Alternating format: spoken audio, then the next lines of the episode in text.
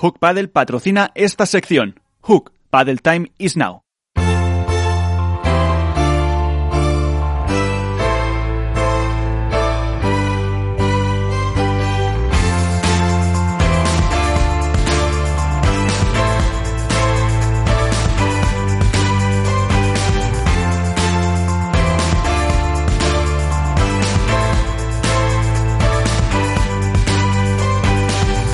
En Esto es comienza el debate.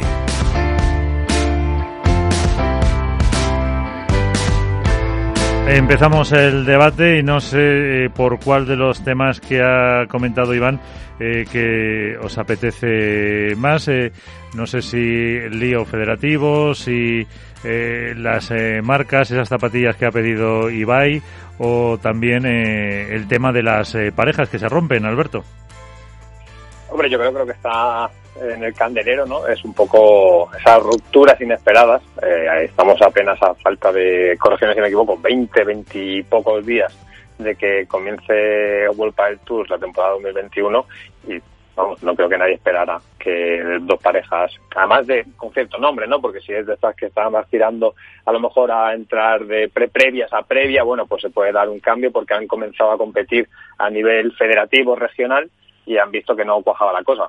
Pero dos parejas que están, digamos, eh, asentadas en el cuadro con aspiraciones a, ese cuadro final, no se entiende muy bien eh, dos rupturas y estaría bien conocer el por qué, sobre todo, porque eh, más allá de que con quién juega uno, con quién juega otro, el proyecto deportivo que supone que es, vamos a decir, a medio, eh, largo plazo, aunque no es algo que en el pádel sea la tónica general últimamente, eh, ahora mismo se ve completamente descompuesto y no, no sé cuál es la perspectiva que puede tener un jugador cuando se encuentra a falta de 20 días con que, no que no sepa con quién va a jugar, sino qué es lo que le va a deparar la temporada, porque todos los tips que había eh, conseguido incorporar a su juego, eh, las rutinas, la perspectiva de trabajo, el propio equipo de trabajo, se viene abajo completamente evidentemente. Hombre, Iván ha apuntado eh, pues esas eh, falta de, eh, de vibra dentro de, de las parejas, pero yo mm, digo yo que tiene que ser muy desastroso todo para que decida romper. claro, o sea, la falta de vibra está muy bien, pero yo creo que, que no lleva a que te quedes sin proyecto deportivo o a que decidas empezar un nuevo con todos los riesgos que supone, porque si, y si la buena vibra no llega con esa nueva pareja, ¿qué? Es que, entonces, tiene que haber algo más, no sé el qué es, de verdad, si no pienso mal ni siquiera, pero tiene que haber algo más como para verte a falta de 20 días sin compañera, en este caso, o teniendo que buscar una compañera nueva que decida también romper su proyecto y apueste por ti y que eso funcione, cuando el resto ya tienen algo ganado, que es el trabajo que llevan haciendo estos meses de atrás. Efectivamente. Eh, Álvaro. Sí, no, bueno, a mí la verdad que, me sorprende también bastante, eh, no sé los motivos realmente, eh, sí que añadir que a lo que ha, a lo que ha comentado Iván, que, que por ejemplo de, las que ha comentado Ángela Caro va a, va a volver con Nuria, vale, eso sí que sí que lo podemos confirmar. Eh, que Nuria entiendo que volverá al 100% de su lesión y los motivos lo que dice Alberto, o sea, a mí ya es de lo, quizá de lo poco que me faltaba por ver en el padre, es decir, que un proyecto que teóricamente antes de comenzar eh, se habla, se estudia, se ponen los puntos en común, eh, se plantean unos objetivos que luego pueden o no salir, pero sin haber siquiera debutado ni en competición de por equipo ni en competición de cualquier eh, autonómica federada, eh, ya se rompa, eh, algo muy gordo ha tenido que pasar. No sé si por mala o buena sintonía, por discrepancias dentro del equipo, porque no se está de acuerdo a lo mejor con lo que dictamina el entrenador. Eh, pero algo muy gordo ha tenido que pasar. Es algo que yo creo que hasta en el tiempo que llevo en el padre no lo había visto nunca, que un proyecto se termine antes incluso de empezar y, y bueno, veremos a ver si, si como dice, como dice Iván, eh, Tere juega con, con Julieta, Esther Carnicer en principio se quedaría ahora mismo colgada y Celeste Paz también. Así que bueno, veremos a ver si en el poco tiempo que les queda, porque el primer torneo es el 7 de abril, si no recuerdo mal, eh, pueden hacer un proyecto que medianamente pueda debutar con garantías y que no está ya la primera de cambio y también tenga que volver a a separarse y volver a formar compañera con uno o dos torneos quizás.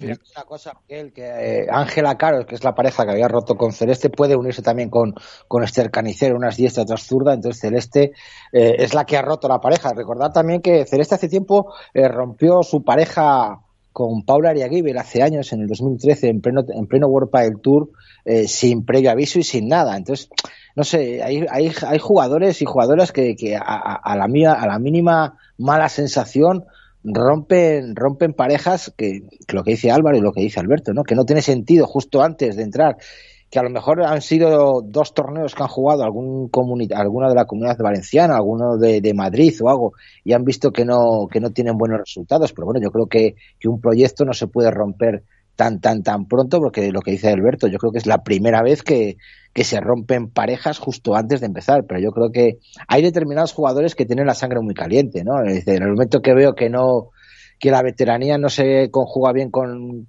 con la juventud, en este caso Teresa un poco más veterana que Esther y Celeste igual un poco más veterana que Ángela, ven que no que no eh, eh, ensambla bien como, como en el pádel masculino, que sí que ensambla juventud y veteranía, parece ser que en el pádel femenino eso cuesta, salvo casos excepcionales, dígase Cata Tenero con Bea González o Pablo Ariagibel con Arianda Sánchez, pero son jugadores de otro carácter. Pero no lo sé, yo espero que de aquí a los 20 días que queda para el próximo torneo encuentren pareja, tengan un buen proyecto y que, tengan muy buenos resultados. Os voy a comentar una cosita. El otro día, la semana pasada, estuvo aquí un tal Fernando Brasteguín en Valladolid, entrenando. Y, os y la verdad, os voy a contar el entrenamiento. Eh, me parece impresionante que un tiparraco con 40 años se deje las rodillas en los entrenamientos. O sea, os lo juro por mis hijos, tirándose de cabeza en los entrenamientos, peleando todas las bolas, discutiendo con los contrarios que se había picado, que si era mala, que si era buena, que pedían el ojo de halcón. Bueno, haciendo dejada, le hacían dejadas y se tiraba en plancha a recoger la bola. Bueno, de, de verdad, yo digo, ¿qué, ¿qué años tiene? ¿40 o 25?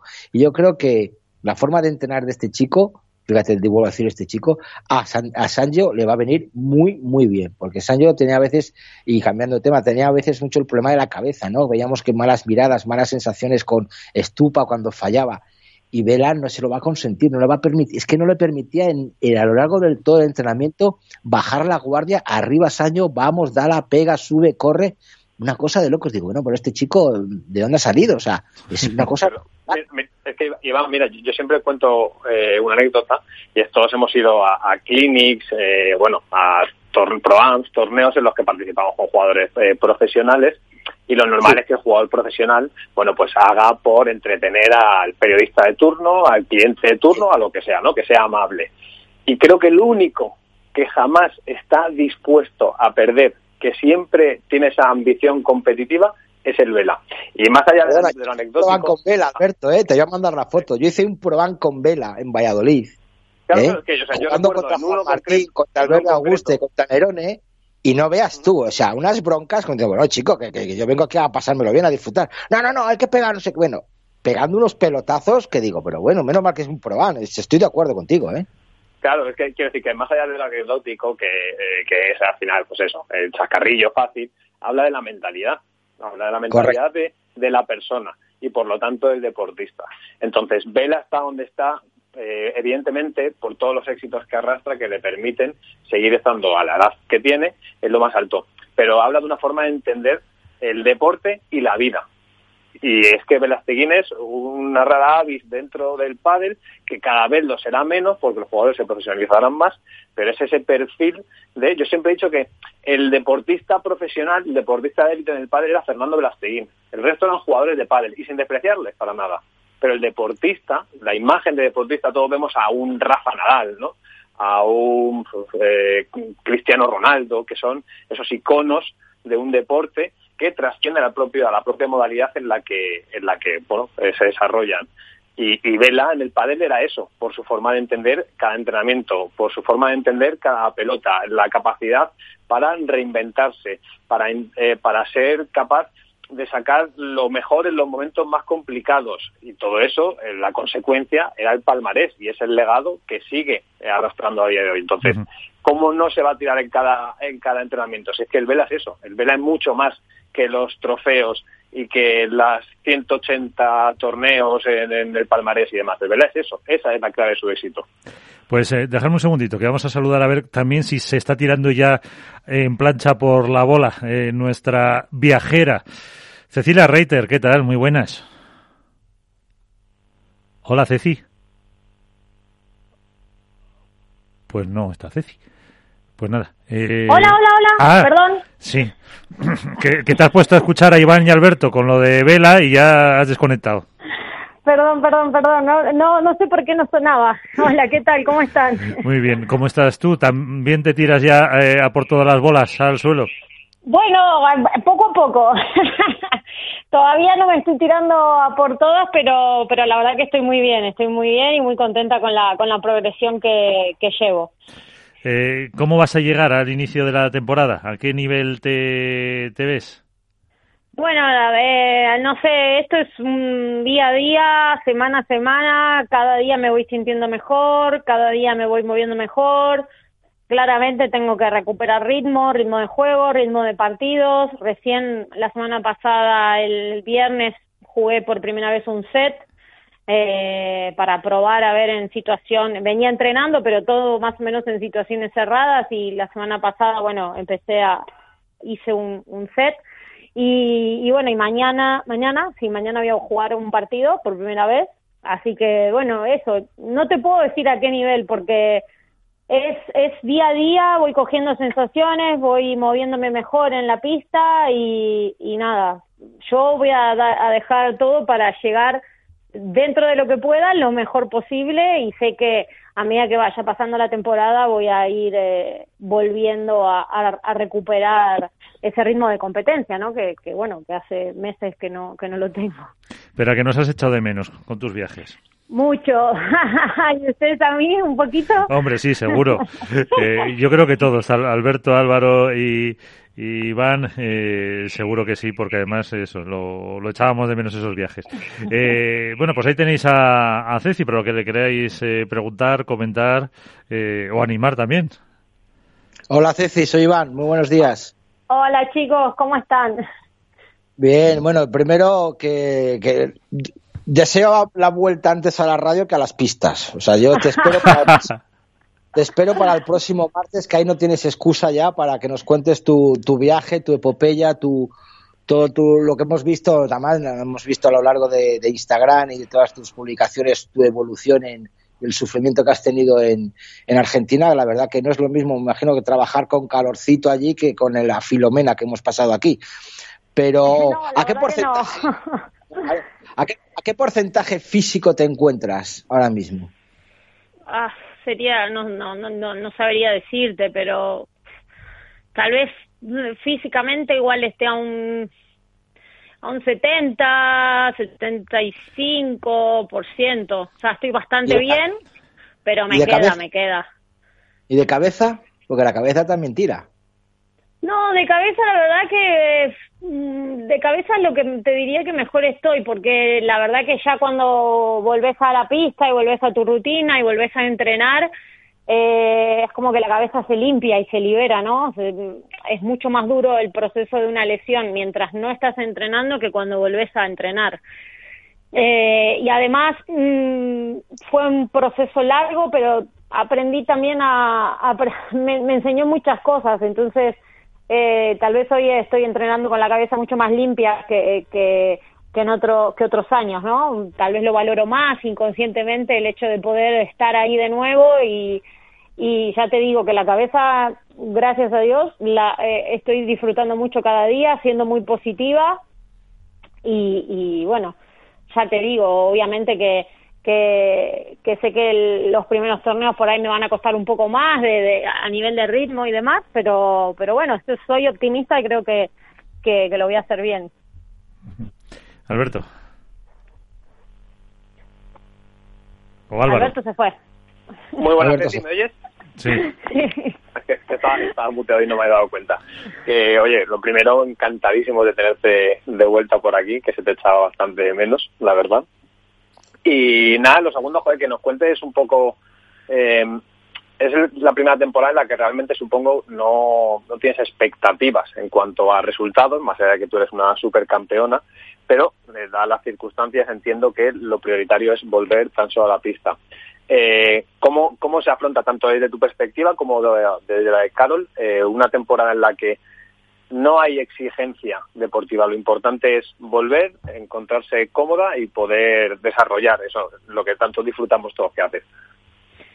Sí, sí, ya te digo, eh, para mí es una, para mí sobre todo creo que es, es, es la novedad, ¿no? Porque Carol sí que ya tuvo distinto tipo de lesiones, ya, ella pasó dos lesiones complicadas con su rodilla, entonces sabe lo que es volver y que cuando uno vuelve, en definitiva lo que, lo que, lo que uno quiere es eh, poder volver con garantías, ¿no? Con garantías físicas, eh, volverse a sentir competitivo, eh, entonces Está claro que yo hoy por hoy no puedo ponerme eh, objetivos de resultado, ¿no? Eh, mi objetivo principal es, eh, tengo la fecha puesta de la vuelta, mm, estar lo mejor posible para la vuelta y, y poder sostener eh, que la lesión siga su curso, que ya no, no existe, ¿no? Porque gracias a Dios ayer me dio el alta el doctor, pero seguir trabajando para que la pierna no me dé problemas en lo que resta de, temporada, poder jugar toda la temporada sin, sin molestias y a partir de ahí construir, ¿no? O sea, el objetivo es estar 100% bien físicamente y a partir de ahí lo demás seguir construyendo y recuperando la confianza, recuperando el ritmo de juego. Y, y bueno, y Carol creo que eso lo entiende mucho más porque como te dije ya pasó por, por ese lado, entonces eso a mí también me ayuda mucho el tener una compañera que estuvo del otro lugar y que sabe eh, que, que, que, entramos sin presión, ¿no? Sin, sin ningún tipo de presión porque, porque ahora lo principal es, es, es volver a la pista. Álvaro. Muy buenas, eh, Ceci. ¿Qué tal? Bienvenida de nuevo. Hola, gracias. Nada, yo lo primero, bueno, eh, darte la enhorabuena por tu por tu alta médica, que me alegra mucho que, ya estés de vuelta, y preguntarte, bueno, este año para ti también es un reto no solo el volver, sino el hecho de contar con un nuevo equipo técnico, porque tenéis eh, nuevo entrenador. Eh, ¿Qué es lo que más has podido, dentro de, lo, de tu estado físico, lo que más habéis podido trabajar, eh, lo que lleváis de pretemporada, y sobre todo, qué te ha pedido el entrenador eh, este año a ti? Eh, a ver, eh, de momento yo estoy para poco cambio y, y eh, justamente lo hablaba hoy con Carol, ¿no? Hemos estado trabajando, llevo en España desde el primero de marzo eh, y yo tampoco es que había empezado a hacer pádel mucho antes. Empecé a tocar la pala a finales de febrero casi y, con mucho cuidado, haciendo cestos, un poco de peloteo y todavía sin el alta médica y sin, eh, sin la autorización para hacer determinados movimientos, era un poco para ir, digamos, cogiendo la pala y tocando un poco de bola. Eh, yo de momento eh, sé cuál es la idea que tiene el entrenador, pero ahora mismo lo que necesito es, eh, es mucho volumen de bola, eh, encontrar solidez en mis tiros, eh, pensar que cuando estás tanto tiempo fuera de la pista, yo estuve casi cinco meses sin agarrar una pala, sin moverte dentro de la pista, eh, es verdad que es como andar en bicicleta que no se olvida, pero hay que, hay que recuperar el ritmo, ¿no? Entonces, eh, para mí ahora mismo lo más importante es hacer entrenamientos donde donde pueda sostener mucho volumen de pelota, donde sufrir un poco en defensa, sufrir un poco en ataque, pero de a poco ir, recuperando esa consistencia que, es necesaria para cualquier, para empezar a hablar en cualquier partido, ¿no? A partir de ahí sí que, que bueno, que, que la idea es un poco lo que venía trabajando con Karina ya el año pasado hasta que me lesioné, el poder eh, eh, ser un poco más agresiva o en algunos tiros en la red, siempre manteniendo la solidez defensiva, que es lo que creo que me ha caracterizado a lo largo de toda la carrera y, nada, intentar incorporar cositas nuevas, pero ya te digo, ahora mismo, en este momento de la temporada, estoy para poco cambio, sino para construir, recuperar la base, que, que es lo que me va a hacer también a mí tener confianza en el primer torneo. Eh, si es que al final vamos a ver una nueva Ceci, va a volver más rápida, más ágil, más todo. Eh, oye, ¿y cómo, cómo ves un poco eh, la temporada? Eh, parejas, calendario, eh, fíjate la cantidad de pruebas que se han eh, puesto este año. ¿Qué habéis comentado? ¿Qué impresión te dio cuando has visto un poco todo lo que se está formando para, para este 2021? Bueno, te soy sincera, la primera, la primera sensación que tuve cuando vi el calendario eh, me agobié un poco, porque vi demasiados torneos. Eh, sobre todo a partir de mitad de año los vi, veo bastantes semanas eh, seguidas, sobre todo porque, a ver, hay una muy buena noticia que los seis Challenger van a ser masculinos y femeninos, que es muy bueno.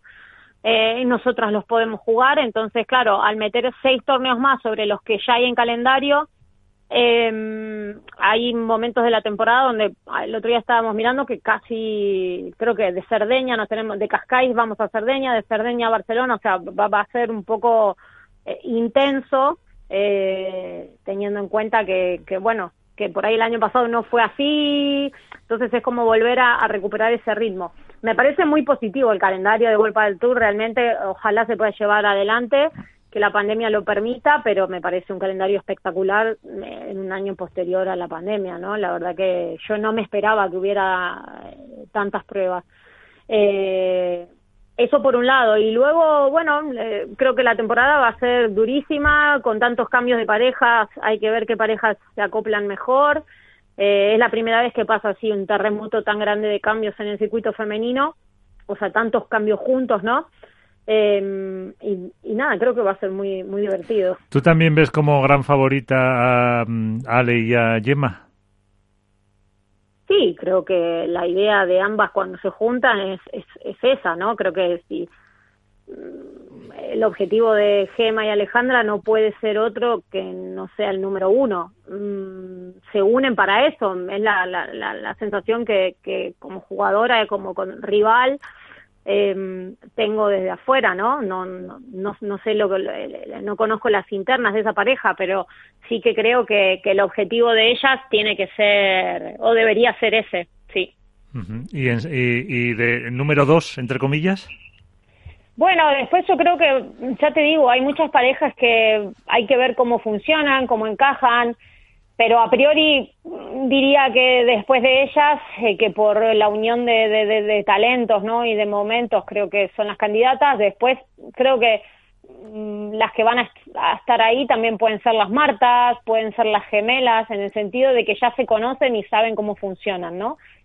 Eh, las demás parejas eh, son peligrosas, pero tienen, tenemos que ver cómo, cómo encajan. Ari y Paulita, Bea y Lucía, Patti con Vir, uh -huh. eh, son parejas que son buenísimas, pero claro, hay que ver cómo encajan, cómo gestionan, eh, cómo se acoplan el juego, cómo gestionan la presión. Eh, eh, hay, hay un montón de factores que hay que ir viendo a lo largo de la temporada cómo se, cómo se desarrollan. Uh -huh. bueno, chicos, ¿más alguna cuestión más para Ceci? Yo le quería preguntar una cosita, Ceci. Pues eh, Ceci, tú que eres, eh, digamos, experta en, en, proyectos a largo plazo, porque llevas eh, unos cuantos años con Carol. Ceci, te acaba de llamar vieja, ¿eh? No, no, no, pasa nada, lo tengo asumido, voy a cumplir 39, pero todavía todavía no llego a los 40, ¿eh? así que... Nada, nada. Eh, preguntarte, eh, hemos hablado al principio del programa del, de estos cambios que se han dado antes de debutar. No sé cómo lo ves tú, qué opinión te merece el hecho de que una pareja se rompa, eh, digamos, en pretemporada, sin haber, sin haber debutado, solo con entrenamientos juntas, eh, máxime teniendo en cuenta que es de, vuestro cuadro, el cuadro femenino.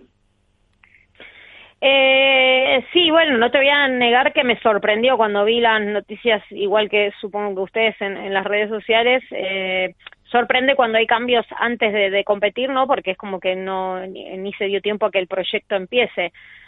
Pero creo recordar que en uno de mis viajes justamente del año pasado hablé de esto y, bueno, a ver, evidentemente yo soy pro, mmm, creo que hay que darle tiempo a las cosas para que funcionen, ¿no?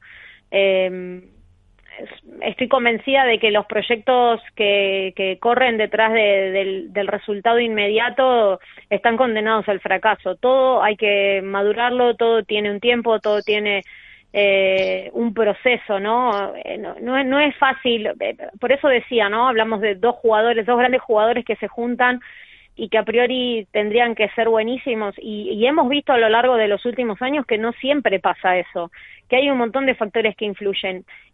¿Qué quiere decir que no va a funcionar nunca eso? No, pero hay que darle tiempo y para darle tiempo hay que tener paciencia, hay que ser autocrítico, hay que ser buen compañero, eh, y hay que tener confianza en el otro. El problema empieza cuando tal vez ya en el inicio del proyecto, porque yo creo que todos estos cambios que son así tan rápidos, o de parejas, de proyectos que son fugaces, eh, creo que empieza porque tal vez en la elección no había convicción, ¿no? Entonces, a la primera dificultad que aparece o a la primera duda, se decide romper con eso e ir para otro lado, ¿no? Creo que tal vez habría que pensarse mejor las decisiones para no equivocarse, para, para no tener que eh, eh, corregir eh, tan rápido, ¿no? Eh, hay veces que, y, y, a veces pasa que se dan uniones que se dan, bueno, no porque sería lo que alguien elige, sino porque es lo, lo único que queda, y claro, luego aparece otra cosa que parece mejor y enseguida se decide cambiar. Yo no soy de esa idea, pero bueno, mm, eh, estamos en un panel diferente eh, donde los cambios están a la orden del día y, bueno, y hay que hay que tomarlo. Yo ya lo acepto como algo natural. eh, pero, mmm, bueno, no sé si ahora Alberto o Iván quieren decir algo, pero es, es un poco por, eh, no lo sé, la propia, hablabas del calendario, la presión, la inmediatez, la necesidad también, quieres que no, de patrocinadores, de ingresos que se puedan conseguir lo que mmm, a lo mejor presiona un poco, pone un poco nervioso a jugadores o jugadoras en este caso. Mira, eh, eh, yo la verdad que no creo que sea por una cuestión de presión de los patrocinadores, porque nunca jamás. Eh, no, o, o, de ellos mismos, o del propio jugador que dice, pues a ver si ya me va mal, eh, no consigo resultados, eh, luego a ver si no voy a poder, yo qué sé, renovar, no voy a poder conseguir eh, con esta pareja pasar a, a octavos para ganar un poquito más. Y pero mira, yo te soy sincera, si vos estás entras a jugar los partidos y entras a hacer cada día entrenamiento pensando eso, te va a ir mal. O sea, la realidad es que para mí hay un trabajo de, de, de, psicología detrás, de, tener un, un, psicólogo deportivo detrás que te ayude a gestionar esas presiones que, que, como vos decís, pueden ser reales, ¿no? De decir, no, y si juego con este, me puedo meter un poquito más, tengo opción de una ronda, no le doy tiempo a, este proyecto que puede ser bueno, pero tengo algo más inmediato que tal vez me parece que puede funcionar mejor y me puede redituar también es lícito, ¿no? Porque, como sabemos, eh, son los jugadores que viven realmente de, de, de, la competición son pocos, siguen siendo pocos, a pesar de que se mejoraron los premios, de que se mejoraron las condiciones, siguen siendo pocos los jugadores. Entonces, hay muchos jugadores que entre pasar una ronda más o no, les, les va en, en, en, en, su, en su vida del mes por ahí, ¿no? O en, o en el pagar sus entrenamientos, sus cosas. Eh, entonces, por eso yo digo que no, no puedo juzgar a nadie las decisiones que toma, pero sí creo que, que, que no podés jugar con esa presión. O sea, cuando vos entras a jugar realmente no, no estás pensando, no, si pierdo acá, porque a nosotros muchas veces nos pasa, que no sé, te pongo un ejemplo, nosotros el año pasado fuimos a jugar a Cerdeña, por ejemplo, que es el cuadro final, nosotros sí. salíamos entre las ocho primeras, y yo sí te pongo, te pongo a decir lo que me salió, el pasaje, el PCR, el hotel, esto, lo otro, si te pongo a decir los gastos, yo también puedo entrar y decir, uy, si pierdo en primera ronda, salgo 300 o 400 abajo. Uh -huh. Eh, pero no entras, o sea, eh, tenés que ser capaz de, de, de, de, de eludirte de eso, porque si no, eh, o decir, no, si pierdo acá y gana Pepito, me pasa y entonces el jugador cuando entra a jugar tiene que tener la capacidad, que es complicado, de concentrarse solamente en el juego y que todos esos factores externos sí. no te afecten. Cuanto menos te afecten, mejor es el rendimiento. El abstraerte un poco de todo el entorno. Claro. Eh, Iván. No, yo, vamos, la, lo único decirle a Ceci que... Es que habla muy bien, ¿eh? Que este, habla muy bien y escribe mejor, por eso la estoy, la estoy diciendo que el domingo que no entrene que se relaje, que cambie la pala por el boli y el papel y que esperamos de momento su... de momento sigo siendo jugadora así que para que para, para que sea periodista me tienen que esperar un poco más Bueno, pues, pues lo bueno que no, no digo que dejes la pala de, para siempre, sino que el domingo, solo el domingo, dejes la pala y que nos hagas un articulazo para el martes de, de quitarse el sombrero como todos los que has hecho. Eso ya hablo yo con Ceci, por si está entrenando, lo grabamos un poquito antes o lo que sea y ya lo apañamos. Y yo, fíjate, yo voy a ser un poquito malo, un poquito malo, ¿sabes, Ceci? Que yo me, de vez en cuando me sale la vena mala, ¿no? Que sabes que lo que te aprecio, porque lo sabe Ceci de, de sobra lo que le aprecio a ella y a Carol después de muchos años por todos los torneos y por todos los circuitos. Pero hay una pregunta que a veces me ha llegado por gente, de verdad. ¿Qué tendría que pasar, qué tendría que pasar para que Carol y Ceci no fueran pareja de pádel? Porque resultados malos habéis tenido, lesiones Sí. habéis tenido, malas rachas habéis tenido, de repente habéis levantado. O sea, sois una pareja, y lo, y me alegro, tan, tan sólida en todos los aspectos, que a lo mejor lo que dices tú, el aspecto psicológico ayuda muchísimo, que qué, te- qué terremoto tendría que pasar para que Carol y Ceci cambien de pareja de padre. Y bueno, que una de las dos se lesione, puede ser, eh, que una de las dos decida retirarse, también podría ser otro motivo.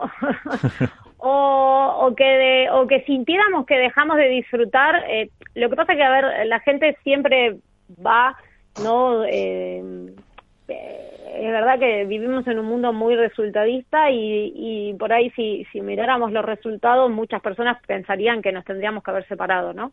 Es algo que sabemos que está ahí y que la gente lo puede pensar y que, bueno, a la verdad, voy a quedar mal en esto, pero me tiene que dar igual lo que piense la gente, ¿no? Porque al final lo que importa es lo que siento yo, lo que piensa Carol y, y lo que piensa el equipo de trabajo que tenemos a- alrededor, ¿no?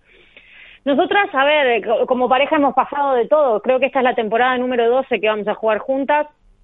Durante casi cuatro años fuimos número uno mm, indiscutidas, luego perdimos ese número uno, perdimos la confianza, eh, yo tuve un bache muy malo, conseguimos salir, conseguimos volver a jugar finales, luego tuvimos otro momento donde tal vez Carol fue la que perdió más confianza cuando, cua- aquel episodio cuando primer año que quedó fuera de la, de la selección absoluta que, que le afectó muchísimo a nivel de su confianza, eh, seguimos, volvimos a salir de eso eh, y siempre nos hemos mantenido entre las ocho mejores parejas de- del mundo, ¿no? Entonces, ¿cuál es la clave para que nosotras sigamos juntas?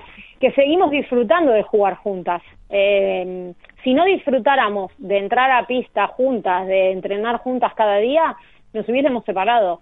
Pero no es el caso. O sea, las dos disfrutamos muchísimo, eh, las dos confiamos la una en la otra, eh, ya nos conocemos prácticamente de memoria. Compart- eh, com- competir con alguien también es compartir un montón de momentos con esa otra persona. Eh, y esa parte a nosotros se nos hace súper fácil, ¿no? Porque tenemos los mismos valores, eh, pensamos muy parecido en muchas cosas y hay veces cuando mm, ves y decís, bueno, ves cosas por ahí que no te gustan tanto, ¿no? De afuera, ¿no? De, de- de otras, de otras personas. Decís, qué difícil se me haría si tuviese que jugar hoy con otra jugadora porque todo eso ya lo tengo ganado y, y, y, y esa, y esa eh, al final ya te digo, si vos venís a ver un entrenamiento nuestro, somos súper exigentes las dos. Antes te escuchaba de- decir del entrenamiento de Vela, es, es, es algo brutal porque yo lo he visto en directo, he tenido la suerte de compartir algún entrenamiento con él. Y nosotras mm, somos un poco iguales en el sentido de que lo damos todo, pero nos divertimos, disfrutamos de lo que hacemos. Nos gusta ir a entrenar juntas, nos gusta viajar juntas a los torneos y disfrutamos de todo eso. Eh, si, si se cortara ese disfrute, evidentemente, o si, si en algún momento el, el pádel hubiese supuesto eh, algún problema en nuestra relación personal, eh, seguramente hubiésemos tomado la decisión de separarnos, pero como no eso no sucede ni sucedió, y esperemos que no suceda, eh, ahí, Y acá espera- seguimos. espera- Ceci, ¿esperas enfrentarte a Carolina Navarro en el Mundial de Qatar? ¿Vamos a tener a Carolina Navarro, Ceci Reiter en el Mundial de Qatar España-Argentina? ¿Tenéis esperanza las dos de estar en vuestras selecciones?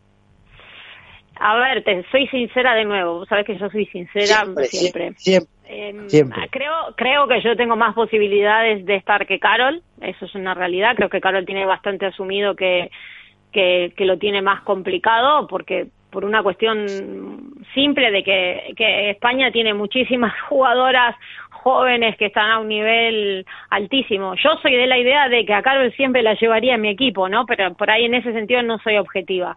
Eh, pero pero bueno creo que Carol no, no no sé si tiene mucha expectativa siempre tiene la ilusión porque le encanta jugar por España sé lo que lo que lo disfruta lo que lo vive.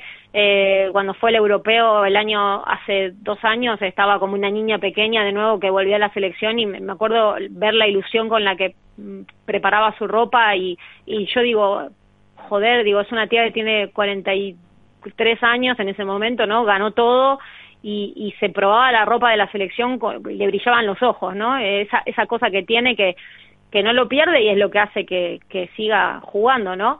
Y en mi caso, yo ojalá que sí, tengo más, lo tengo más fácil porque hay menos jugadoras, ¿no? Pero, pero, pero espero poder estar. Me alegro que no haya sido el mundial el año pasado porque si no me lo hubiese perdido y tal vez, mm, probablemente, no sé, pueda ser mi último mundial con la, con la selección, entonces ojalá que pueda estar, ojalá lo pueda disfrutar y, y, ojalá me toque jugar en contra de Carlos porque quiere decir que vamos a estar las dos. Eso. Eh, no sé si tiene una última rápida de Alberto de Álvaro. Em, la que tenía era una rápida, así que la dejamos para la semana que viene. Si bueno, y Álvaro, ¿tú tienes alguna, alguna rápida? Yo en principio no, también para la semana que viene me la acuerdo. Bueno, bueno, Ceci, no te puedes escapar la semana que viene. No, eh, lo que pasa es que yo entreno, chicos. Ah, pero también también entrenas, te da tiempo también. También también entreno, también bueno, pues ya hablamos, pero el viaje sí, a ver si, aunque sea, eh, lo, lo puedes preparar y lo, lo grabamos eh, de alguna forma y así lo, lo tenemos para eh, que nos cuentes un poco cómo ha sido tu experiencia estos meses, si te parece. Bueno, vale, lo, lo hablamos y lo organizamos. Perfecto. Pues Cecilia Reiter, campeona, muchísimas gracias. Gracias a ustedes. Un beso para todos. Gracias. Gracias, Ceci. Ahí está. Eh, Cecilia Cecilia Reiter, que, que, la verdad que ha contado cosas muy, muy interesantes y muy claras de cómo es eh, pues el proceso, el entrenamiento y, y, esa presión de la que estábamos hablando justo antes, cuando estaba hablando, antes de que entrara Ceci, que estaba hablando Iván, a la vez de los cambios de parejas y a la vez de esa tensión que tienen en los entrenamientos eh, que nos contabas de, de Vela, Iván. No, la verdad que, que sí, no, ella misma lo ha dicho, que ha visto el a vela. Yo era la primera vez que siempre hemos visto un poco igual el típico peloteo como el Asteguín en muchos torneos, incluso en los campeonatos de España por equipos o en el campeonato de selecciones. Pues hemos visto el típico peloteo normal y corriente que vemos en infinidad de torneos. Pero lo que es un entrenamiento, lo que es eh, hora y media que estuve viéndole desde el principio, el típico pelote normal para calentamiento, en el momento en que el coach, eh, tanto Claudio Girardoni como Miguel Escherini, que estaban los dos presentes, empezaron a mandar ejercicios y puntos y tal, era una cosa, es una cosa de loco. O sea, yo te digo, pero bueno, estaba Marquílez al lado, estaba Ariana Sánchez Fallada, que también fue a entrenar a Valladolid porque entrena con Paulita José María, estaban otros jugadores eh, de Cataluña que venían a entrenar a Valladolid con Gustavo Prato. No, no, es que es así, es que no te reja. O sea, hubo una bola, Miguel, de esas que pican en la verja, en la, eh, eh, en la reja y picó para arriba, que pues la típica duda que, que, hay que verla tres o cuatro veces y dijo, no, no, no, no, es mala. Y me dice que Javi Martínez dice, no, no, yo la he visto, bueno, no, no, no, es mala porque se lesionó. Bueno, pues al final no se ponían de acuerdo y llegó eh, Gerardo dice, bueno, vamos a repetir el punto, no discutáis. Vamos a repetir el punto, no discutáis. Y de repente iban, bueno, este punto vamos 3-2. No, no, no, 3-2 no, vamos 4-1 porque la primera bola la gané yo en aquella esquina, la segunda bola la ganó Sánchez de dejada, la tercera, o sea, se acuerda de las cuatro o cinco últimas bolas para que no le guinden ni un punto en un partido, en un ejercicio a cinco puntos. O sea, es una cosa de locos. Y claro, luego ves, yo he visto también entrenar a Cece y a Carol, y efectivamente, o sea, se tiran a por la bola. Y es con lo que siempre hemos dicho en todos los deportes. Según entrenas, según juegas. Eso está claro. ¿Cuánta gente entrena en plan normalito que luego ven una, una dejada y no la corren? Y estos dos corrían todo, Miguel. O sea, de, de comerse la red, literalmente. Va a ser una, una pareja muy dura para los Lebron y Galán. Tiene toda la pinta para mí yo creo que va a ser la pareja la pareja más dura, que le van a, le van a más que Pablo y, y, Tapia, y además ahora mis compañeros, tanto Alberto como Álvaro, estarán viendo a lo mejor si tienen tiempo con los con el niño Álvaro y con el, con otros temas Alberto, los entrenamientos que, que, que pone World del Tour, y yo he visto entrenamientos de Ale Galán y Juan Lebrón, ayer me parece que fue Stupa y, y Alex Ruiz, y he visto también partidos de Pablo Lima y, y Agustín Tapia contra José, contra Rico y, Coqui y les zumbaron, ¿eh? Kiko y Rocky les zumbaron a Tapia y a, Lima. O sea que, ojo, que, que hay que empastar todas esas cosas, hay que eh, eh, conjuntar todas esas piezas para que luego los resultados sean buenos. Y yo creo que la pareja, por más que, además que a mí me dijeron, Iván, te dejamos hacer todo tipo de fotos que quieras, pero no te dejamos hacer vídeos. Entonces yo las fotos que subí fueron fotos, no fueron vídeos, porque no quieren demostrar sus cartas a nadie. Yo creo que va a ser de las pocas parejas que World del Tour no va a conseguir grabar un entrenamiento. eh, Alberto Álvaro. A ver, que la, la cuestión es, eh, Galán y Lebron ya tienen un proyecto eh, estructurado, que ha conseguido una serie de objetivos y que saben cuál es el, por lo menos cómo llegar a darle ese rédito que quizá ni ellos esperaban en el 2020. A partir de ahí, es verdad que en mediada la temporada, que era muy atípica por todo el parón, los torneos a puerta cerrada y demás, se consiguió encontrar una pequeña grieta en, un muro que parecía infranqueable, ¿no? que era ese juego explosivo, ofensivo desde cualquier faceta de la pista.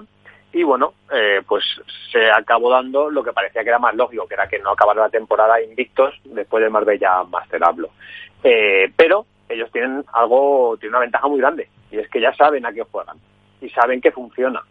Y ahora es el resto los que tienen que proponer un juego alternativo a ese pádel eh, 3, 4, 5.0 del que tantas veces hemos hablado y que hace que parezca en muchos torneos que son inabarcables. ¿Son, eh, ¿Son Sancho y Vela la mejor opción? ¿Son Paquito y Dineno, Tapia y Lima? Bueno, lo cierto es que hablamos de jugadores que en los últimos años han estado en lo más alto y que tienen eh, las cualidades técnicas, eh, mentales y físicas como para poder hacerlo. La cuestión es si son capaces de evolucionar hacia el pádel que proponen Galán y Lebrón, porque no es una cuestión de calidad, es una cuestión de hacia dónde está evolucionando el deporte. Eh, es verdad que hay jugadores que no, que no lo veían así o que no lo ven así, sino que creen que es una cuestión de momentos y, que, y de picos de rendimiento a lo mejor, pero yo tengo la sensación desde el año pasado que el pádel que proponen Galán y Lebron es un pádel eh, rupturista con todo lo anterior, porque cambia el concepto de pádel. Antes era un pádel mucho más estratégico, en el que la posición contaba mucho más, eh, había muchos más golpes eh, definitorios, ahora no, el pádel ahora eh, hay que hacerlo muy bien como para poder ganar un punto porque físicamente los jugadores están mucho más hechos, mucho más rápidos y ahí Gana y LeBron son quizá ¿no? la, punta de lanza de todo eso. Entonces va a ser interesante ver qué proponen. Pues de ahí yo creo lo que dice Iván, ¿no? Eh, fotos las que queráis, pero vídeos ninguno, porque necesitamos dar una, un antídoto a eso que han propuesto. Álvaro. Sí, a ver, poco más que añadir a lo que dice a lo que dice Bote. Es verdad que, que quizá eh, tanto Vela como Sancho son, digamos, la pareja más eh, diferente al resto de las de arriba, porque son los dos más veteranos, eh, no juntan veterano con joven como prácticamente casi todas. Eh, es un juego quizá por el estilo de cada de, los dos jugadores un poquito más lento y sí que es verdad que es totalmente opuesto eso por descontado al de al de Galán y Lebrón no sé si quizá tanto acomodarse a ese estilo pero sí es verdad que también es verdad ellos cuentan con el handicap de que a ver Vela es eh, a nivel mental es el número uno eh, todos los rivales le respetan y se ha demostrado que jugando en la izquierda o jugando en la derecha todavía tiene mucho fuelle. Y quizá por ahí aunque todavía tengan que empastarse y ahí tengan ventaja Galán y Lebron que son los que han continuado eh, bueno más allá de Tello y Chingoto por ejemplo eh, creo que van a ser eh, los los que dinamiten un poco los, o, los cabezas de turco en este caso, porque puede ser que ganen a cualquiera, obviamente señor que pierda con cualquiera, entonces creo que van a ser los verdaderos agitadores de la parte alta del top 5 del, del circuito, porque puede que estén en prácticamente todos los domingos, como que quizá no aparezcan. Eh, no sabemos el rendimiento que van a tener, por mucho más allá de que Vela eh, le imprima a Sancho un, un ritmo un estilo que se amolde a sus características, de que le haga pelear todas las bolas, cosa que Sancho eh, a veces se desconectaba de los partidos y no siempre rendía al 100%, ahí Vela le tendrá más enchufado, pero mm, a mí me alberga ciertas dudas eh, por el hecho de que lo que dice Bote, que no sé si al, estilo de Galán y Lebron van a ser capaces de plantar cara con su propio estilo mucho más lento, mucho más elaborado, de puntos más largos y de más movimiento de, pelota. Pero vosotros sabréis más, pero mm, muchas veces no puedes jugar a lo mismo que el rival porque el rival, eh, pues a lo mejor lo hace, lo hace mejor. Entonces, a lo mejor tienes que plantearle una estrategia diferente para, para intentar romperle sus puntos fuertes. No, no, obviamente se ha demostrado que, al ritmo de Galán y Lebron ahora mismo no puede jugar nadie. Quizá lo que más cara le han plantado han sido Tello y Chingote en algún momento eh, y quizá en algún punto, si no recuerdo mal, de la temporada pasada, Javi Yuri. Pero más allá de eso, al ritmo de Galán y Lebron ahora mismo es que no hay nadie ni por físico eh, ni por recursos, ni por potencia, ni por cobertura de espacios. Ahora mismo solo el único que estaría quizá a ese nivel es eh, Agustín Tapia. Entonces hay que buscarle, es verdad que en muchos, eh, en algún momento de la temporada, Galán y Lebrón no se cortocircuitaron, no rindieron como ellos esperaban, aunque su, su mínimo fue unas semifinales. pero sí que es verdad que también los rivales les tienen mucho más estudiados, por ahí tienen ellos que, que cambiar cosas, aunque sean una pareja que, que se mantenga del año pasado, pero ahora mismo eh, intentar igualarles, obviamente no puede nadie por, ni por juventud, ni por despliegue, ni por características. Alberto, ¿qué ibas a decir? No, que, al final eso es un poco lo que, lo que yo decía. Eh, no, no se trata de que Vela y Sancho puedan jugar al ritmo al que juegan Galán y Lebron. De hecho, sería un error absoluto que intentaran jugar a lo mismo, porque se ha demostrado que en ese pádel ellos son los mejores. La cuestión es eh, cuál es la alternativa que proponen y si esta es eficiente contra ese pádel. Porque no, no, para mí no fue una cuestión eh, temporal de pico de rendimiento que tuvo que ver también. Hicimos mucho hincapié aquí en el programa que Galán y LeBron consiguieron hacer un ras inicial de poder de, confinamiento eh, muy bueno porque son jugadores más jóvenes a los que les costaba menos conseguir ese punto óptimo de forma con respecto a un Sancho o Vela, que son jugadores más maduros y que necesitan de mayor rodaje. Pero aún así tengo la sensación que lo de Galán y Lebron, si consiguen mantenerlo en el tiempo, si consiguen eh, medir egos, y, para eso también está todo Mariano Amat, del grupo de M3 detrás, es un pádel, como decía, que, que rompe con lo anterior, rompe por la propuesta y por eh, el resultado que tiene no por resultado en pista, no me refiero a resultados, a torneos y a victorias, sino por la sensación que deja. Y es que cuando Galán y Lebron están bien, y suele ser muchas veces, no hay una pareja enfrente que sea capaz de tener la regularidad en ese, en ese esquema de juego que deben proponer como para poder plantarles cara. Y va más allá de los resultados del 2020. Va en eh, cómo eh, un jugador de derecha como Lebron puede ser el más determinante quizá de toda una temporada. O como Galán eh, es capaz de, a la edad que tiene, dar ese salto y plantarle cara a un Vela del revés, a un Maxi eh, o a un Paquito Navarro. Entonces, son suficientes mimbres como para ver que quizá es una tendencia, no es una moda, que al final yo creo que se trata un poco de eso, es una tendencia hacia dónde camina el pádel. Y veremos si los Sancho y Vela, que son. Probablemente los jugadores con eh, mayores argumentos, a lo mejor por, por proyecto, son capaces de encontrar eh, ese, esa piedra de toque que haga que no que se cortocircuite el proyecto, sino que se posponga, porque claro, Sancho y Vela, el proyecto, su proyecto deportivo, no es a largo plazo, obviamente, es un proyecto que tiene una duración muy corta por una cuestión de trayectoria deportiva.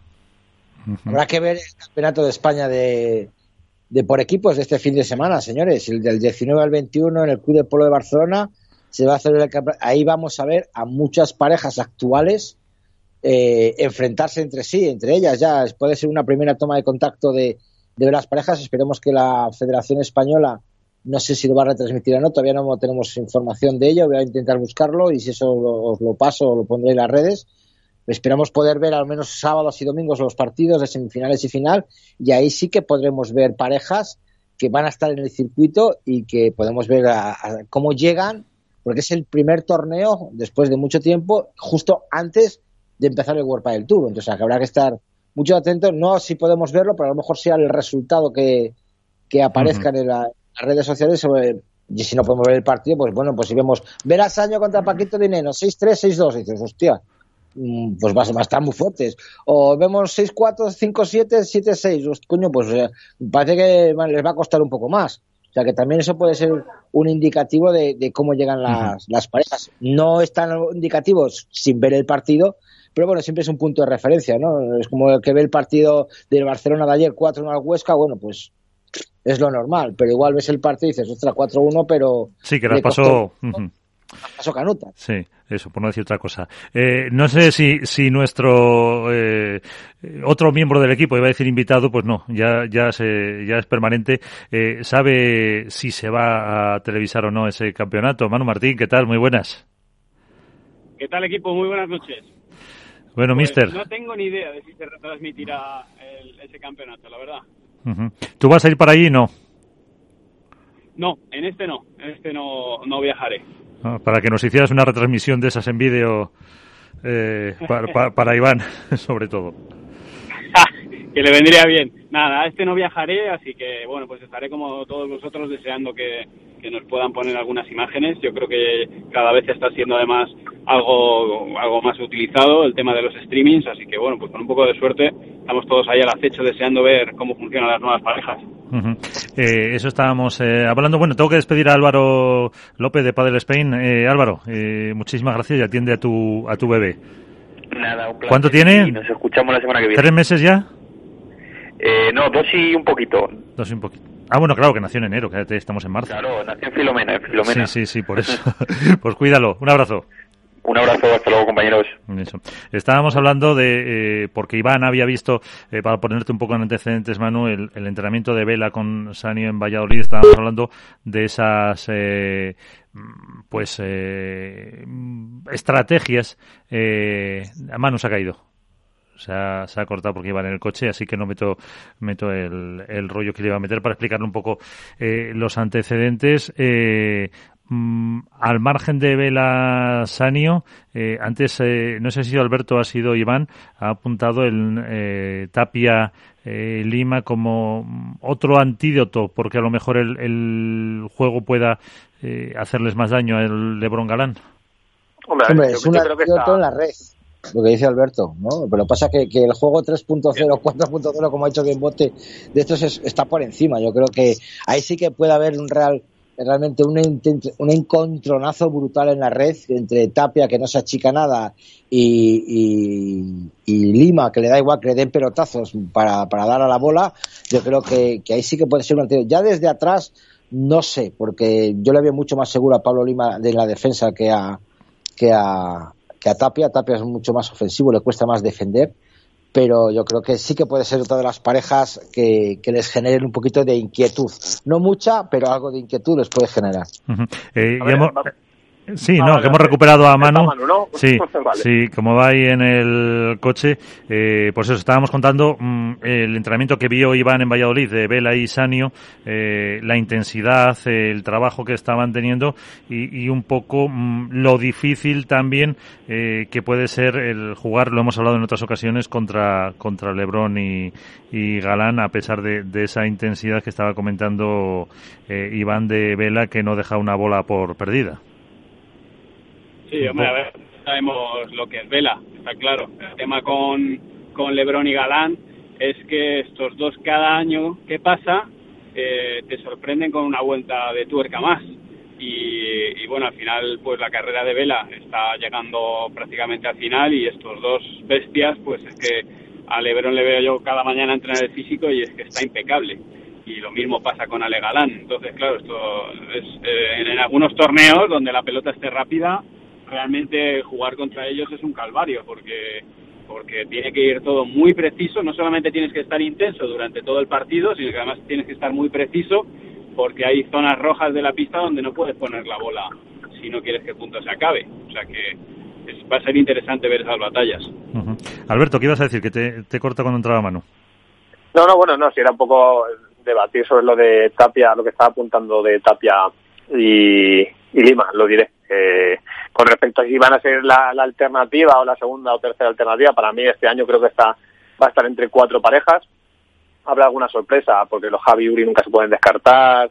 eh, Maxi y Tito y demás, pero creo que para mí Estupa y el Ruiz, que hay muchas ganas de ver qué, son capaces de hacer, pero para mí creo que va a estar entre las cuatro grandes, con claro favoritismo para, para Juan y, y para Ale. Vela y Tapia como los perseguidores más cercanos, pero vamos a ver que si Lima da ese pasito adelante que quería y que dijo hace un par de semanas aquí, siendo el capitán del proyecto, si Paquito confirma el buen final de 2020 que tuvo, que a pesar de que fue una mala temporada junto con Lima porque no, no consiguieron los resultados esperados, pero sí, para mí el campeonato de España que hizo fue soberbio y acabó jugando un Master Final también muy, muy bueno. Entonces, va, a estar interesante ver y, creo que aunque Ale y Juan son dos claros favoritos, mm, va a haber más de una sorpresa. Manu, ¿tú cómo lo ves? Manu. ¿Me escucháis? Sí, sí, sí. Sí, hay que ver los momentos de, la temporada porque luego surgen surgen otros, otras circunstancias, ¿no? Eh, Paquito y Dineno es una pareja que a mí me gusta y, que sé que va a, dar, va a dar mucho que hablar. A Paco ya le vi terminar la temporada mucho mejor y, está más centrado este año. Yo creo que vamos a volver a, tener el Paquito Navarro que, que, hemos visto pues eso, finales del 2019 y, va a dar mucho, mucho, mucha guerra.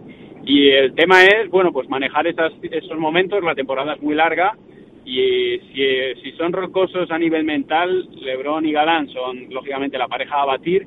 Y sobre el segundo puesto, pues a ver cómo se desarrollan todas estas circunstancias que a veces no solamente dependen de estas cuatro, es que en unos octavos de final eh, aparece una pareja, te vienen los Lucas, te juegan bien o, cualquiera de estas otras que los tenemos eh, como parejas de, un segundo grado, pero que juegan muy bien y, se cargan a una cabeza de serie, ¿no? Entonces hay todas estas cosas que los, torneos a veces parece que solo se, se, ganan a partir de semifinales o cuartos, pero los octavos son ya muy duros. Y yo creo que cómo se gestionen esas derrotas contra parejas de ranking inferior va también va a tener mucho que ver en, en, la parte final, en la recta final del año en, en cuanto al ranking y, ese top 4. Eh, y, al margen un poco de la competición, eh, has mencionado a Paquito, Manu, también luego, pues eso, vamos, Iván, y em, que se me entienda, eh, con eh, Lebron y Galán, evidentemente, pareja número uno, españoles. ¿El pádel español necesita que vuelva el Paquito Navarro eh, en cuanto a promoción, marketing, espectáculo, nombre, que, que ha hecho mucho, mucho, mucho Paco por este deporte? Bueno, yo creo que Paco tiene un carisma especial eh, que, está fuera de toda duda. Y, y, a nivel de marca personal, a nivel de branding para el pádel, eh, pues lo que hace que levante el estadio, o sea, que se, que se levante el estadio, que la gente grite, que, que se pongan pelos de punta, eso Paco lo consigue muy bien. Eh, por supuesto no es que no es que LeBron y Galán no lo consigan porque LeBron, bueno, ya habéis visto lo que hace, ¿no? Sí, sí, sí. es, normal, pero es verdad que la marca personal de Paquito Navarro es muy fuerte. Eh, tú vas a Italia y, bueno, y la gente, Paquito Navarro lo, lo dicen perfectamente. Y eh, Suecia igual, no hablarán español, pero Paquito Navarro sí saben decirlo. Entonces yo creo que sí, que para nuestro deporte es importante que Paco esté arriba y, abre puertas y abre fronteras y está claro que trasciende, o sea que sin lugar a dudas sí. ¿Y sabes, Manu, otra marca que es muy fuerte también? Eh, ¿Cuál? Eh, Padel MBA. Alejandro Martínez, director ejecutivo, ¿qué tal? Muy buenas. Buenas tardes, ¿qué tal? ¿Cómo estamos? Pues bien, estamos bien, con mucho trabajo y, contentos. ¿Conoces al que va en el coche, no? Conozco al que va en el coche, le estaba escuchando. un placer escucharle otra vez más a lo largo del día de hoy.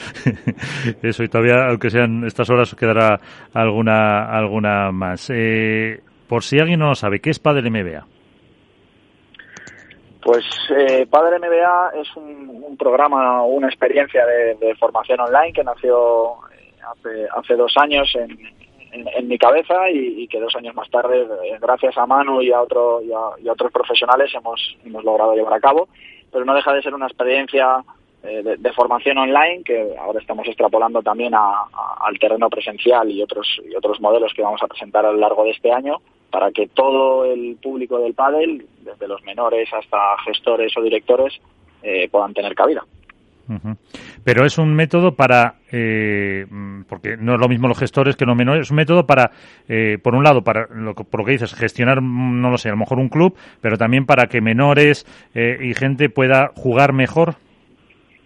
Eso es. Nosotros empezamos con la idea de sacar el primer curso, un curso para monitores o entrenadores, que es lo que todo el mundo todo el mundo quiere sacar a nivel presencial, incluso algunos online eh, y nos dimos cuenta de que el mayor volumen era eh, no, eran monitores ni entrenadores, sino jugadores. Lo que más hay es jugadores. Entonces quisimos acercar eh, formación específica para jugadores. Entonces tenemos bloques de cursos para jugadores, que tenemos seis. Tenemos cursos de preparación física, tanto para jugadores como para preparadores físicos. Tenemos cursos para entrenadores, que es un curso increíble que hizo Manu de, de 8 o 9 módulos. Eh, tenemos cursos para, para gestores de clubes, en este caso en el primer módulo es un, módulo de escuela de pádel. Tenemos incluso con Blanca Bernal, con la, con la fisio de World del Tour, con el fisio de World del Tour, un curso de, de readaptación de lesiones.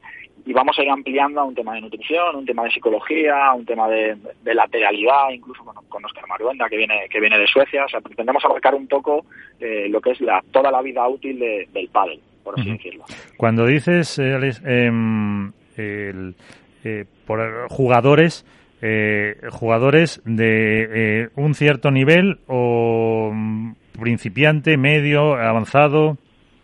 Pues tenemos de todas las clases, porque abarcamos desde, desde jugadores más de iniciación, en donde se explican más tema de empuñaduras y un poco más de técnica, hasta cosas más avanzadas a nivel táctico, que a Manu le gusta mucho trabajarlo desde ese prisma, eh, de dónde tienes que lanzar la pelota en función de dónde estás situado.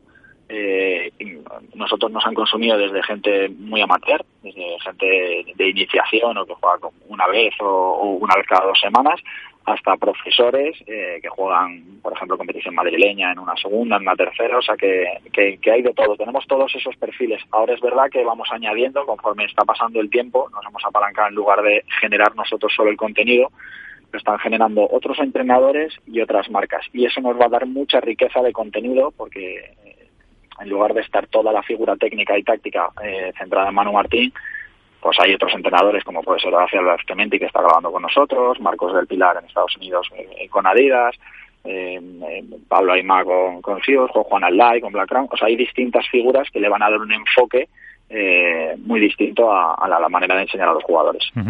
Alberto. Alberto, sigue. ¿Me oís? ¿Me oís ahora? Sí, te has ah, muteado otra vez. Sí, se me muteado sin querer. ¿Qué tal, Alex? ¿Cómo estás? ¿Qué tal, Alberto? Bueno, eh, te voy a decir que conozco el proyecto de Padre MBA desde casi sus orígenes y me pareció algo muy novedoso y que no se hacía y que encontraba, conseguía la respuesta en un nicho complicado, pero que había espacio para dar eh, formación de calidad y he visto sobre todo cómo ha ido, cómo ha ido evolucionando. Eh, y me gustaría conocer cómo sentir de forma interna cuáles han sido las, las claves, no para tanto para la aceptación, porque al final había una demanda de calidad y por eso llegasteis para cubrir ese hueco, sino cómo, cómo se da ese salto para que sea de una forma regular, para que no sea una moda pasajera, que es algo que pasa mucho con el consumo de, formación online o de productos online. Eh, bueno, yo creo que la clave ha sido, eh, bueno, también nosotros hemos tenido un proceso de aprendizaje. Nosotros no teníamos la llave mágica, la llave mágica de lo que de lo que iba a funcionar, sino que hemos tenido que ir labrándonos poco a poco un camino y haciendo mínimos productos viables. Y creo que la clave ha sido en, entrar en un nicho de mercado que, si bien no tenía este producto, hemos ido innovando poco a poco. Eh, hemos ido innovando con ciertos cursos. Ahora, como te digo, salimos con presenciales mejorados o con clinics mejorados de los que había en el mercado. Seguramente salgamos con un formato de, eh, torneos en el que también hay una versión mejorada de lo que ya hay. Vamos a salir con webinars de pago muy exclusivos con entrenadores. Eh, estamos con un tema de podcast.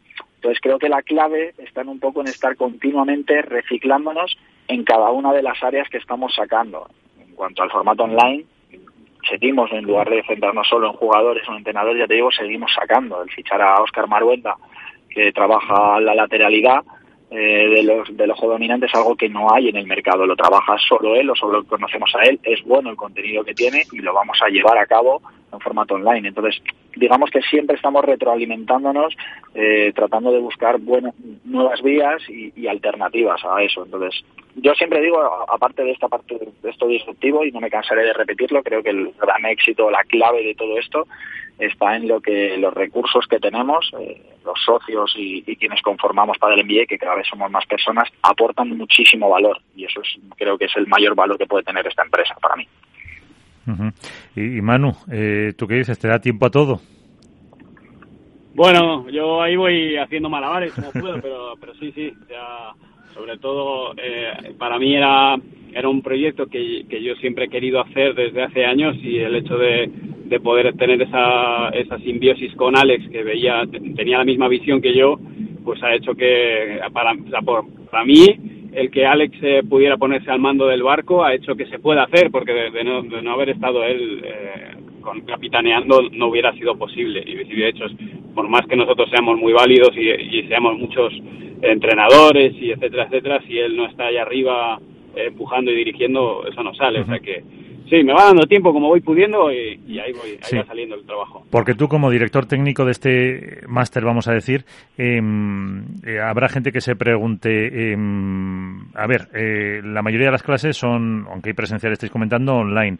Para alguien que está eh, aprendiendo, eh, ¿son realmente efectivos el verlo a través de, de, de online? O sea, tenéis eh, que mm, se aprovechan efectivamente para, para mejorar.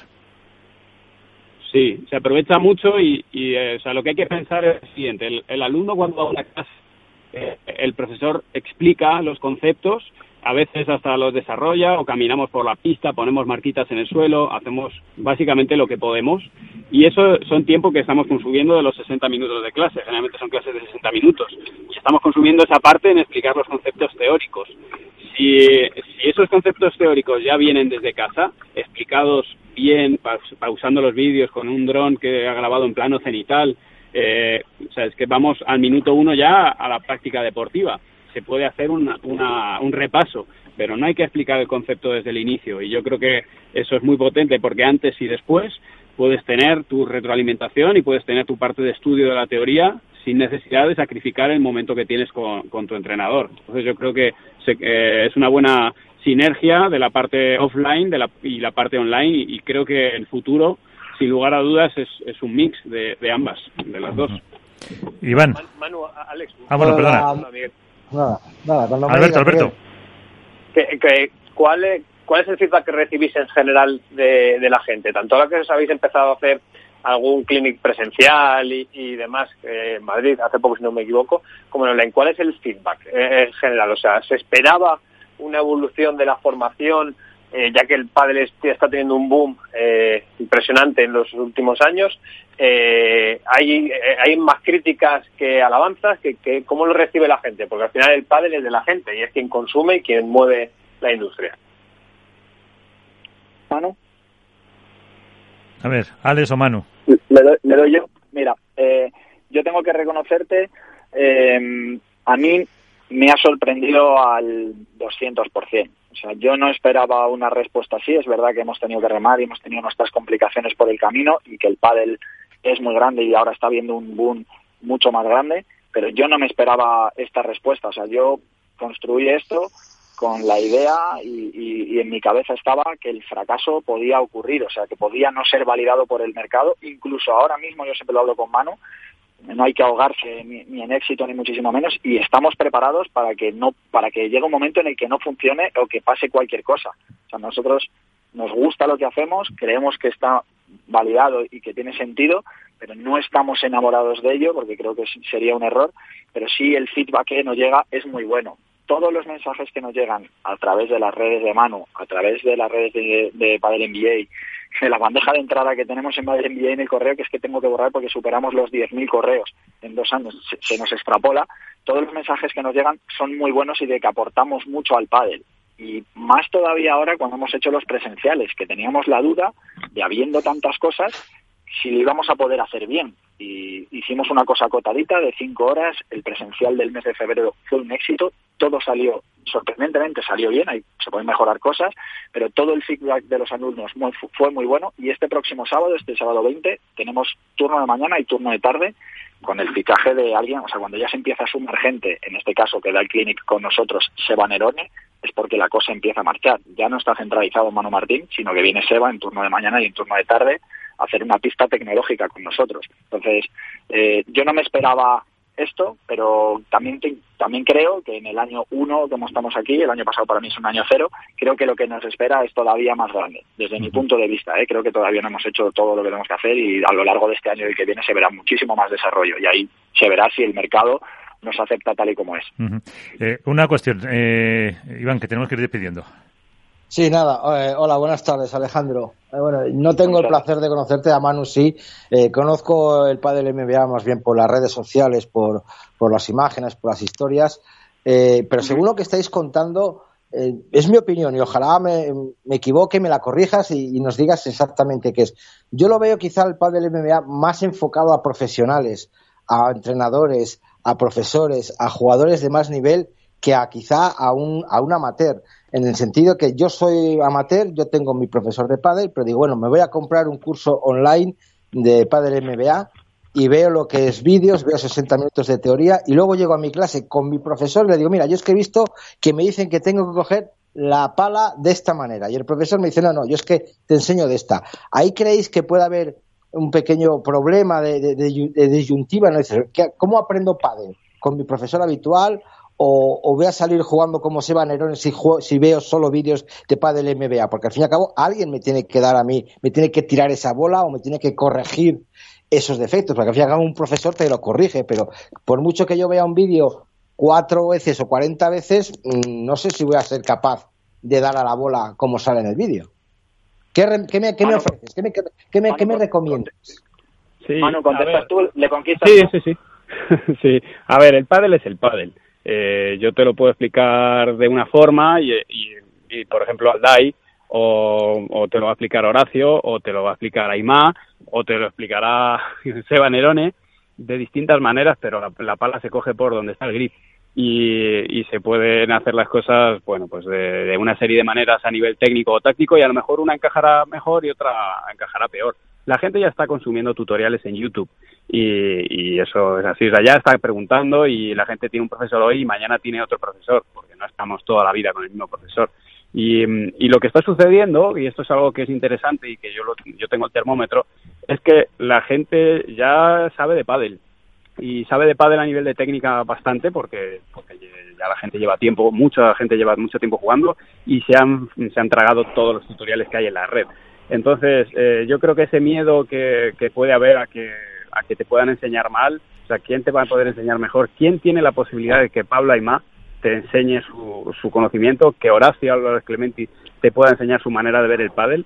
Y, considero que eso es riqueza y, tener esos puntos de vista de que los mejores entrenadores del mundo eh, te estén explicando las cosas desde su perspectiva, parando con extremo detalle, no te va a hacer mal, sino todo lo contrario. Más allá incluso de que Padel MBA va a tener su método, va a tener sus centros de referencia donde se esté impartiendo ese método y que si a ti te gusta la manera en la que se enseñan ciertas cosas, vas a poder ir directamente ahí, con lo cual se puede incluso cerrar más aún el círculo. Además, si no me equivoco, hay unas clases gratuitas, ¿no? Para ver cómo un poco lo hacéis. Así es, hay unas clases gratuitas de cada curso para que tú veas cómo es, cuál es la metodología y, bueno, pues puedas valorar si, se adapta o si tiene la calidad que consideras suficiente. ¿Y, el, aspecto económico es factible para un jugador amateur?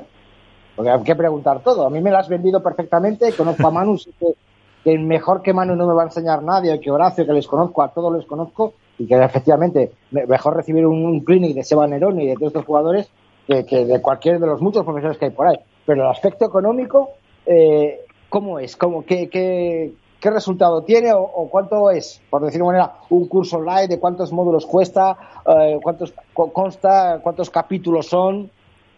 Cuéntanos un poco. Eso va para él. sí. Le respondo yo. Mira, eh, nosotros hemos llegado a pivotar un modelo en el que los cursos que tenemos son de ocho capítulos cada capítulo más o menos eh, eh, comprende entre 8 y 15 minutos y tiene un coste creo que muy asequible para, para todo el mundo. De hecho, debería de costar más por el tipo de costes que tiene para nosotros, el coste de oportunidad y demás, tiene un coste de 19 euros cada curso. O sea, es un, es, un coste que, que, que, se, que creemos que se puede permitir varias la mayoría de la gente y de una manera recurrente en el mes o a lo largo de, la vida útil que está jugando. Entonces, un curso normal, juego aéreo, conceptos básicos, lanzamiento y planificación, cualquiera de los cursos tiene eh, un precio de 19 euros y generalmente constan entre 7 y 9, 10 capítulos y cada capítulo entre 8 y 15 minutos. O sea que sí, que es, un precio. Iván. Esos, esos capítulos o ese módulo que le has comprado se puede decir que ya es tuyo y esos vídeos los puedes ver siempre que quieras o tienes un determinado tiempo para verlos y para practicar. No, nosotros lo hemos lo hemos dejado abierto porque era un modelo un modelo que, bueno que, traemos de otra plataforma eh, y, que te dan un tiempo determinado. Nosotros hemos decidido dejarlo abierto, es decir, una vez que compras el curso, imaginemos que compras un curso de, juego aéreo, eh, lo tienes al, al, instante en el que lo pagas, lo tienes en tu perfil de, la plataforma. Es decir, tienes una cuenta en la que entras, tienes tu escritorio y ahí puedes ver lo que has comprado y puedes acceder al curso y puedes verlo las veces que quieras. Una vez completas el curso, se te descarga un diploma en tu perfil de la plataforma, que la gente no lo pide, está digitalizado, en donde pone que has completado el curso de juego aéreo y está firmado por Manu Martín y por mí. O sea que, es algo que está bien estructurado y que está dentro del perfil de la plataforma de cada uno, porque la gente acumula muchos cursos. Dice, este mes me hago juego aéreo, el mes que viene me hago lanzamiento y planificación, este me hago de preparación física y van recurriendo a, esos vídeos para, para los recursos que o, de juego o para, o para sus clases. O sea que eso está ahí. Lo único que no se puede es descargar. ¿Vale? No te puedes descargar el vídeo, eh, puedes hacer uso de él, pero está en ese perfil. Pues ya está respondida. Pues eh, señores, eh, Alejandro Martínez, que es el director ejecutivo, y Manu Martín, técnico de cabecera y también director técnico, entre otras muchas cosas, de este Padel NBA. Muchísimas gracias a los dos por contarlo, que os vaya muy bien y Manu, te seguiremos molestando lo que necesitéis. Ya sabéis que para mí es un, es un placer poder estar con vosotros y un honor. Así que llamadme las veces que haga falta. Muy bien, muchísimas gracias a, los dos, a Manu Martín y a eh, Alex, eh, Alberto, Iván. Nosotros también vamos a ir poniendo punto final, si os parece. Pues Así que no, la verdad que el precio es asequible, no hay excusa para a ver si me pongo yo. Eso es mejor, ¿qué falta me hace?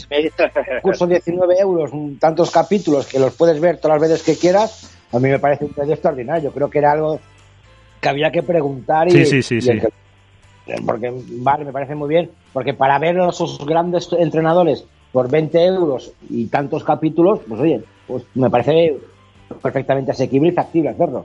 Pues ya está, ya estamos ahí. ¿eh? Dime.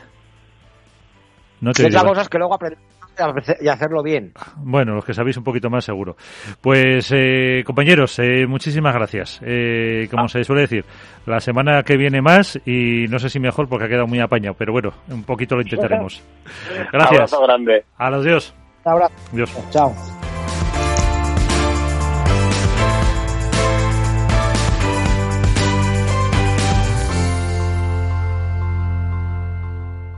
Hook Paddle ha patrocinado esta sección. Hook, Paddle Time is now.